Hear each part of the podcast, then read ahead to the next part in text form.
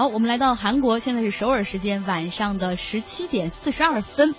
接下来这个消息，我们会给大家放一首歌哈。这首歌呢是江南 Style 江南 Style 红遍全球三年之后，他的演唱者韩国的鸟叔才呃朴宰相。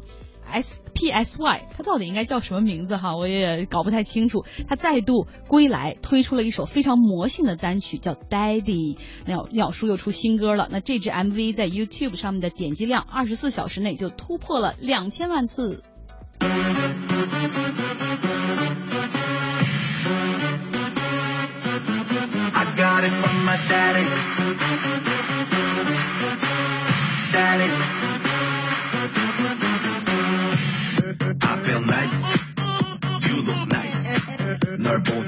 I'm on the things I. Don't think twice.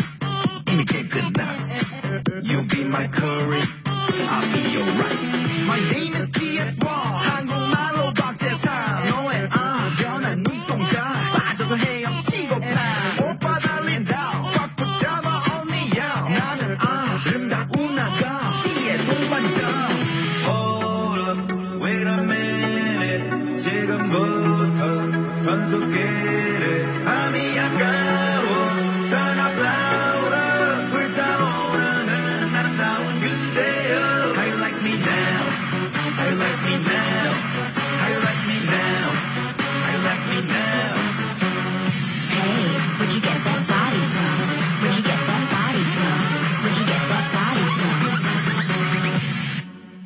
about it.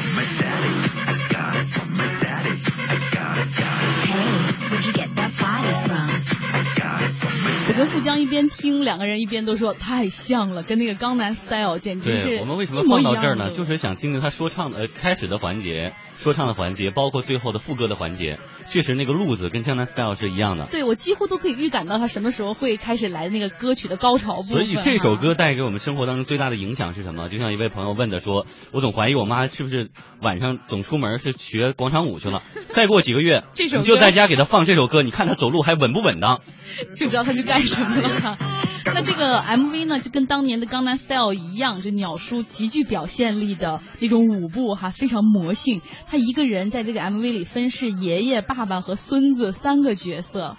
大家可以想象一下，就是有通过一些特技来制作的。那孩子的成长，爸爸的活力四射，包括爷爷的老来乐，还有这种极夸张的舞步一一的展现。那这一次的舞步呢，比这个《江南 Style》的难度更高，运动量更大，不是骑马舞那么简单了。这次是往四肢往四个方向在运动，反正我看了一下，我我几乎是跳不出来。但是我是觉得挺有必要的，因为二零一五年大家反应当中、印象当中的神曲 好像是没有。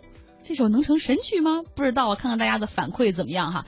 那我们再给大家回回顾一下吧。这个鸟叔的个人经历，他还是挺传奇的一个人物。他其实家世非常的好，从祖辈一代就开始有很开始经商了，有很好的经济基础。他爷爷那一辈儿是做这个半导体的设备厂商的，那他父亲呢也是韩国某家上市机械企业的会长，有钱。这鸟叔也是一路都是读名校，大学读的是美国的波士顿大学，但是没毕业就开始去做了 hip hop 的歌手，之后呢又进入伯克利音乐学院去就读，也是没读完就继续开始在这个歌坛上混了哈。二十岁刚出头的时候，他非常的叛逆，在歌词中有不少儿童不宜的内容，然后被封杀了，还因为吸食毒品被捕。